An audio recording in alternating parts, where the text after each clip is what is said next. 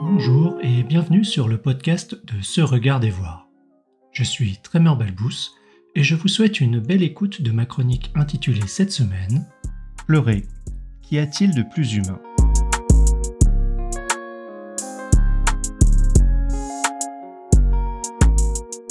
Pleurer. Qu'y a-t-il de plus humain? Lorsque j'accompagne une personne en coaching, nous sommes très souvent bien plus au contact de nos émotions qu'à l'habitude en contexte professionnel. Durant certaines conversations, il m'arrive de percevoir des tensions physiques qui apparaissent en moi. La plupart du temps, nommer ces sensations rend explicite à mon interlocuteur qu'il vit lui aussi une tension. Le fait de l'expliciter permet d'y accéder, de la libérer et il n'est pas rare alors que des larmes coulent. Ces larmes peuvent être de joie, de tristesse, de fatigue, ou associées à bien d'autres cocktails émotionnels présents dans le moment. Bien souvent, la personne cherche à les arrêter rapidement, et il n'est pas rare qu'elle aille même jusqu'à s'excuser. Pour moi, c'est simplement une porte d'accès pour reconnaître que nous sommes humains, que les émotions font partie de nous et qu'il est bon de laisser tomber le masque ou même l'armure de monsieur ou madame parfait. Cette armure est si lourde. Lorsque chaque matin nous enfilons l'armure pour aller travailler, nous ajoutons à tout ce qui est déjà présent une pression supplémentaire énorme. L'injonction de contrôler, voire supprimer ce bouillonnement permanent en nous et qui constitue notre humanité, nos émotions.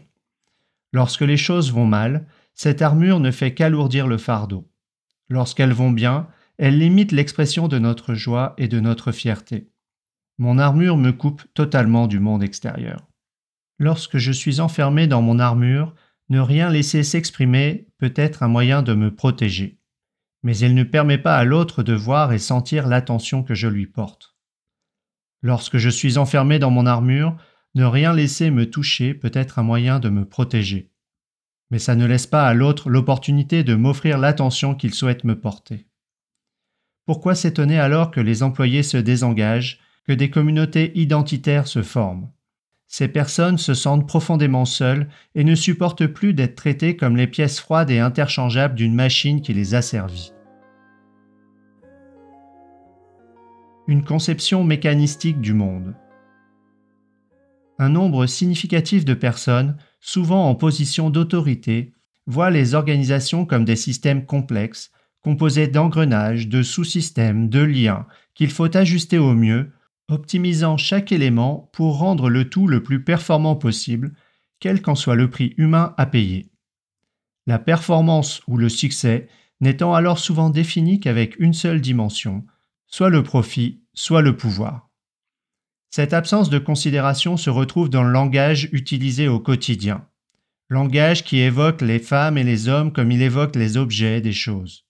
Langage étranger à toute forme de sensibilité, de nuance ou d'humanité. Dans cette façon de concevoir le monde comme une machine, l'être vivant devient une simple pièce. Il est vu comme une ressource au même titre que le tapis d'une chaîne de montage et que la photocopieuse. Pour couronner le tout, l'humain est une ressource pénible qui parfois ose réfléchir par elle-même et se plaindre. Il y a un sigle pour cela, le PFH, le putain de facteur humain. La place de l'émotion et des larmes.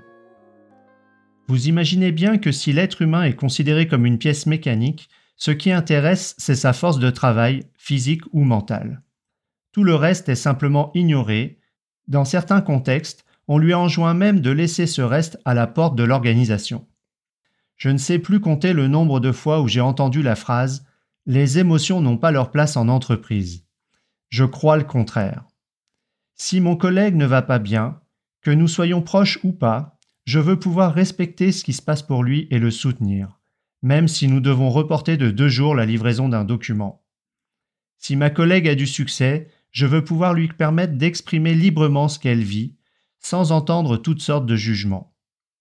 Je crois que nous devrions arrêter de nous cacher. Je passe un tiers de ma vie en présence de mes collègues et clients. J'ai envie de me sentir connecté à chaque être humain. Je n'ai pas envie de passer mon temps avec des machines froides et insensibles. Pratique. À la rencontre des émotions. Cette semaine, je vous invite, seul et au sein de vos équipes, à la pratique suivante, en trois parties, pour redonner progressivement sa place à votre entière humanité. La première partie se déroule lorsque vous êtes seul. 1. Formulez l'intention de porter attention à votre corps et à l'expression des émotions qui sont présentes en vous. 2. Au cours de votre journée, arrêtez-vous. Prenez conscience de votre corps et de vos émotions sur l'instant. 3. Laissez ce qui se manifeste prendre plus de place. Accueillez. 4. Nommez ensuite, pour vous-même, le cocktail d'émotions présentes. Une liste proposée par CNV Suisse peut vous aider. La deuxième partie reste individuelle, elle se déroule dans le collectif, idéalement lors d'une réunion, d'un atelier ou autour d'un café. 1. Avant d'entrer dans la rencontre, formulez l'intention de porter attention à vos émotions et de les nommer. 2. Au cours de la rencontre, de manière régulière et particulièrement avant de prendre la parole, conscientisez votre expérience somatique et émotionnelle. Laissez cette expérience prendre sa place. 3. Au moment de prendre la parole, avant de partager votre réponse, verbalisez ce qui est présent pour vous, ce que les propos provoquent pour vous, puis seulement évoquez votre réponse. La troisième partie est collective et consiste à inviter l'ensemble des participants à converser en appliquant le mode proposé dans la partie 2. 1. Prendre conscience de son expérience personnelle. 2. Nommer aux autres ce qui est présent en nous et leur est invisible, ce que génèrent les propos. 3. Répondre aux dix propos. Au cours de chacune des trois étapes, je vous invite à observer ce qui est différent pour vous les effets sur votre relation aux autres, ainsi que les conséquences sur le groupe et sur les résultats de la séance. La vulnérabilité n'est pas une faiblesse. Trop souvent, dans le monde professionnel et en dehors, beaucoup confondent expression des émotions avec faiblesse et faiblesse avec vulnérabilité. À ce propos, le travail de Brené Brown est très riche et je le trouve inspirant. Je vous le recommande. J'apprécie beaucoup cette citation issue de son livre Daring Greatly, How the Courage to be Vulnerable Transforms the Way We Live, Love, Parent and Lead. Vulnerability sounds like truth and feels like courage. Truth and courage are always comfortable, but they are never weakness. Se montrer vulnérable est un acte de courage qui permet la connexion à soi et aux autres. C'est cette connexion qui permet de bâtir la confiance et le respect. C'est cette confiance et ce respect qui contribuent à donner du sens à nos journées, à nous sentir appartenir à l'équipe, à contribuer notre part. C'est cette confiance, ce respect et cette connexion qui nous rendent ensemble résilients, capables d'atteindre notre but et générateurs de valeur pour l'avenir. Restez au contact des émotions inconfortables. En m'appuyant sur de nombreux témoignages reçus, j'ai établi la croyance que beaucoup de personnes souhaitent garder l'armure pour se protéger, ne se sentant pas reçues, ne voulant pas déranger, ne se sentant pas prêtes à recevoir de l'aide ou à accueillir les émotions de l'autre.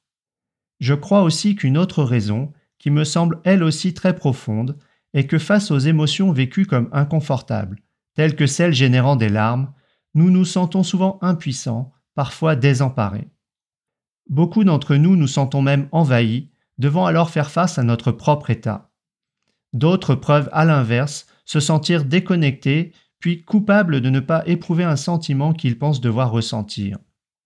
Et surtout, comme nous avons plutôt appris à éviter, à nous tenir loin, voire à fuir ces situations, nous ne savons pas comment nous comporter dans de tels moments. Comment à la fois démontrer à la personne que nous sommes là pour elle et lui laisser l'espace pour vivre ce moment Comment accueillir la personne, la soutenir sans tomber dans le piège du sauveur Je suis convaincu que si nous voulons créer une société et des organisations plus humaines, nous devons apprendre à nous connecter et à vivre avec plus d'aisance tout ce qui compose notre humanité. Ce sujet me touche. Je suis triste et en colère du gâchis dont je suis témoin dans certaines organisations et plus largement dans la société. Cela peut obscurcir et biaiser mon raisonnement et je serai heureux de vous lire ou d'échanger afin de me regarder voir ce thème différemment. Pour résumer, ne nous excusons pas d'être humains, pleurer est naturel. Enlever notre armure nous allège et c'est nécessaire pour nous connecter vraiment. Voir le monde ou l'organisation comme une machine à optimiser est profondément déshumanisant et délétère. Les émotions et les larmes ont leur place, même au travail. Se montrer vulnérable, ce n'est pas être faible, c'est être courageux. Il est possible de s'entraîner à rester au contact de nos émotions et d'une personne qui pleure. Selon vous, pourquoi le fait de pleurer dans un contexte de travail est-il considéré comme une faiblesse? Pourquoi sommes-nous si mal à l'aise en présence de quelqu'un qui pleure, même hors du bureau?